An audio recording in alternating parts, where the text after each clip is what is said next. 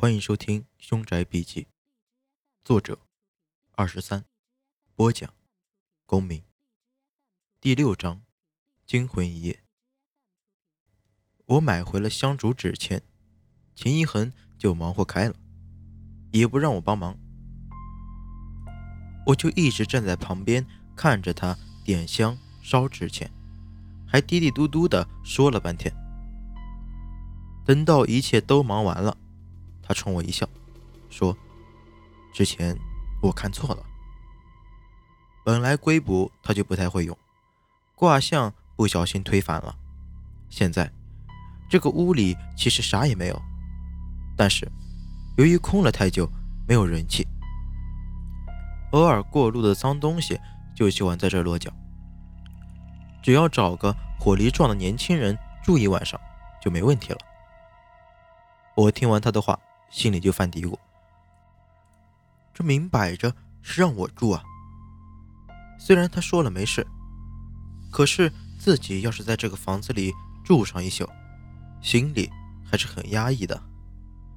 不过幸好我现在住的就是一套凶宅，住了这么些日子，倒也没什么事发生，无非就是克服心理恐惧的问题。人为财死，鸟为食亡。我也只好拼了。钱一恒帮我把屋子简单收拾了一下，又把之前搬出去的床搬了回来，还给我买了一床被子，把床放在客厅正中央的地方。现在，整个房子除了这张床，别的家具都没有。白天看着就有点吓人。我心想，晚上的时候灌两片安眠药。一宿过来倒也容易。临天黑的时候，秦一恒说不能陪我了。临走的时候，给了我一个塑料框的镜子，看质量像是路边摊买的，背面还有一张浓妆艳抹的美女照片。他用弓绳拴好，让我挂在脖子上，叮嘱我一定要让镜子面朝自己，睡觉的时候就平躺着，千万别翻身。别让镜子翻过来。我听得云里雾里的，但是也不能说不。秦一恒走后，我就立即乖乖的躺在了床上，把自己蒙在了被子里。天很快就黑了，我从被子里掀开了一条小缝，看了看，整个房间都被黑暗吞噬了。因为他叮嘱我不能翻身。我吃安眠药的计划泡汤了，万一睡熟了不老实，恐怕会坏了事儿。我只能用一个很难受的姿势，平躺在被窝里，用手机玩游戏打发时间。过了差不多两三个小时，我一看表，才晚上十点多一点，实在闷得够呛。我心想，这一宿要是这么下去，太难受了，索性把被子打开。舒展舒展身体。秦一恒已经说过，这间房子没什么事儿了，撑死也就是一两个过路的小鬼，估计对人也造不成什么伤害。这么一想，我的警惕就松懈了，不知不觉也就真的困了。刚闭上眼，我就本能的打了一个冷战。这个冷战连一点征兆都没有，我本来马上就要睡着了，这一下。就又清醒了过来。我想睁开眼，却忽然发现身体一动也动不了了。我心说：糟了，这个时候鬼压床了。我以前也是有过几次鬼压床的经历，所以也就没有过分的慌张，只是想着在电视上看的那些破解鬼压床的办法，例如心里暗骂脏话，努力。动动脚趾头之类的，结果都不管用。我就这么一动不动的，不知道被压了多久。正当我准备放弃的时候，放在枕头旁边的手机忽然铃声大作，压在我身体上的力量瞬间就消失了。我终于能动了，一摸额头，上面全是汗。我也顾不上把汗擦干净，拿起手机一看。居然是秦一恒打来的。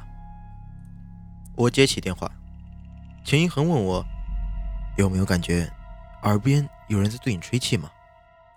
这下把我问愣了。我回答说没有。他说道：“那好，你现在千万不能睡着，打足精神，拿好你的镜子。要是感觉耳边有人对你吹气，你就把镜子照向那个方向。”我问道：“你不是说这房子没问题吗？之前香烛烧了一大堆，合着你这是忽悠我呢？”秦一恒回答的也挺理直气壮：“谁让你摸龟壳了？我不那么做，你今晚敢住进去吗？你就照我说的做，要不然我怕你明天都出不了这个房子。”他的这一句话，当真把我给说怕了。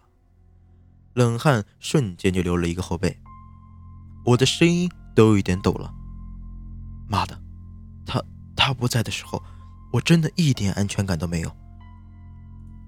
我哀求着他来给我壮壮胆什么的，钱一恒却说了：“如果我来了，你今晚能躲过去，以后总有我不在的时候，你早晚都得熬这么一次。”说完就把电话给挂了。放下电话，我真是垂头丧气。人一紧张就容易草木皆兵。我坐在床边，不止感觉耳朵，我感觉浑身上下都有人向我吹气似的。我拿着镜子胡乱的照了一照，并没有什么事情发生。时间就这么一分一秒的挨着，我真的是想死的心都有了。其实，可怕的。并不是发生了什么，有时候反而是你知道它会发生，却一直还没有发生。俗话说，暴风雨前的宁静比暴风雨还可怕，说的应该就是这种感觉吧。其实我一直想抽烟，但又不敢抽，我一怕打火机点亮了，照见房间里某个角落站着什么东西。那简直太吓人了。不知道过了多久，之前的那种紧张感渐渐平静了下来。因为视力受限，我的其他感官仿佛都敏感了起来。我开始能细心的感觉耳边是否有空气流动。又过了很久，我似乎感觉到真的有人在我左耳边吹气。我不敢侧头看。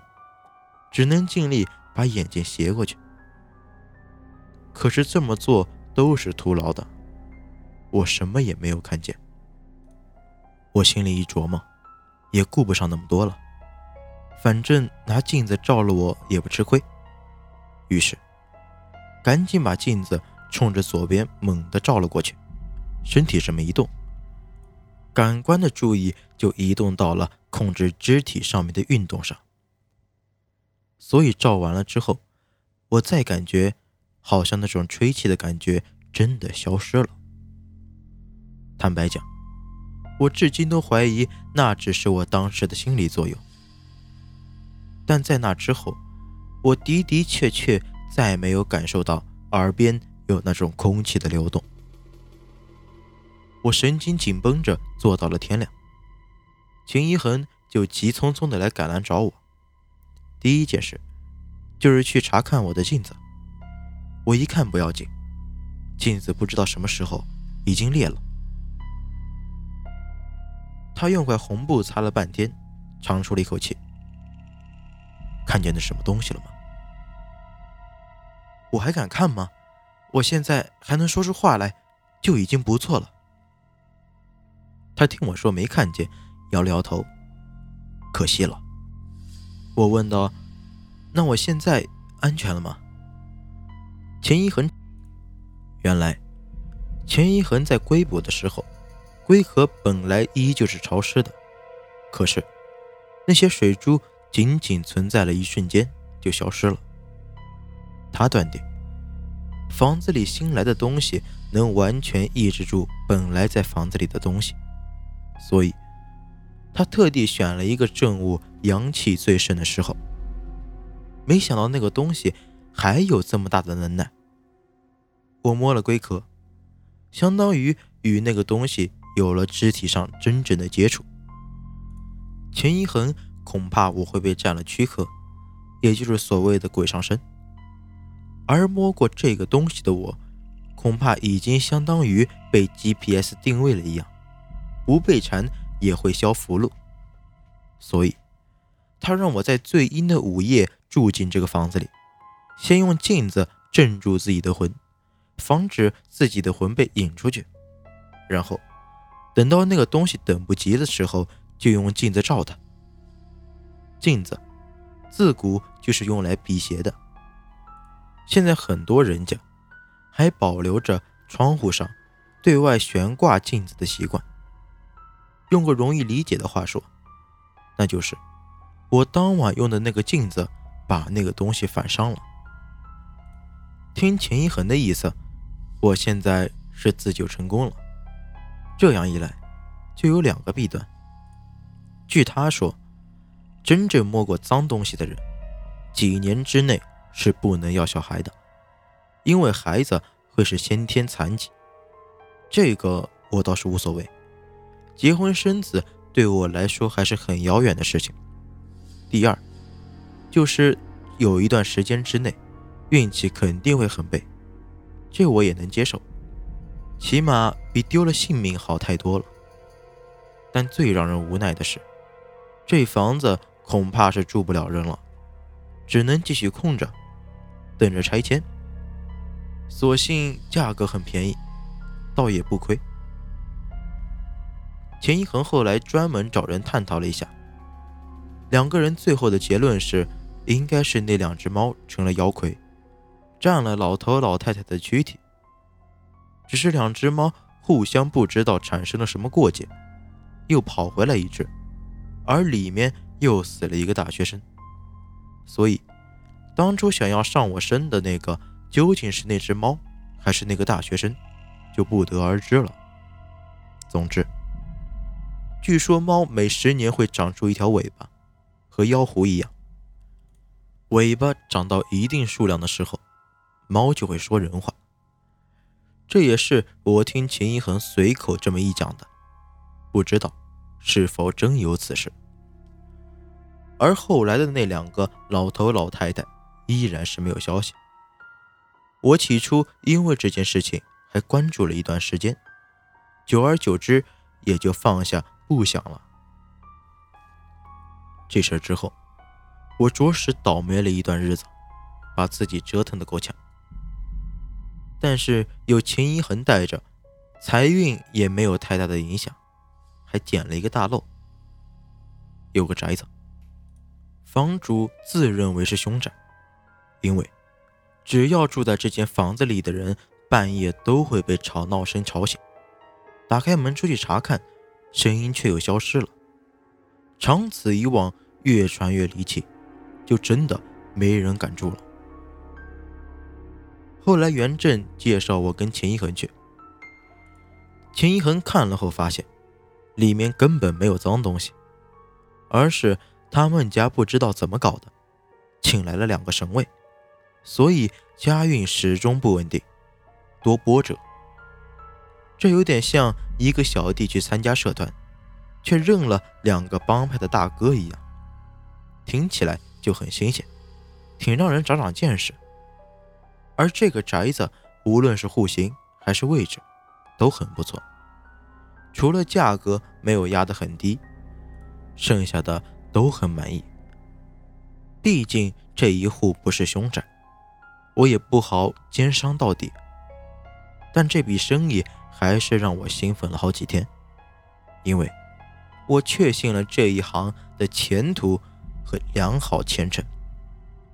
之后，我就天天在家等着盼着袁正和我联系，结果却先等到了一个旧友的电话。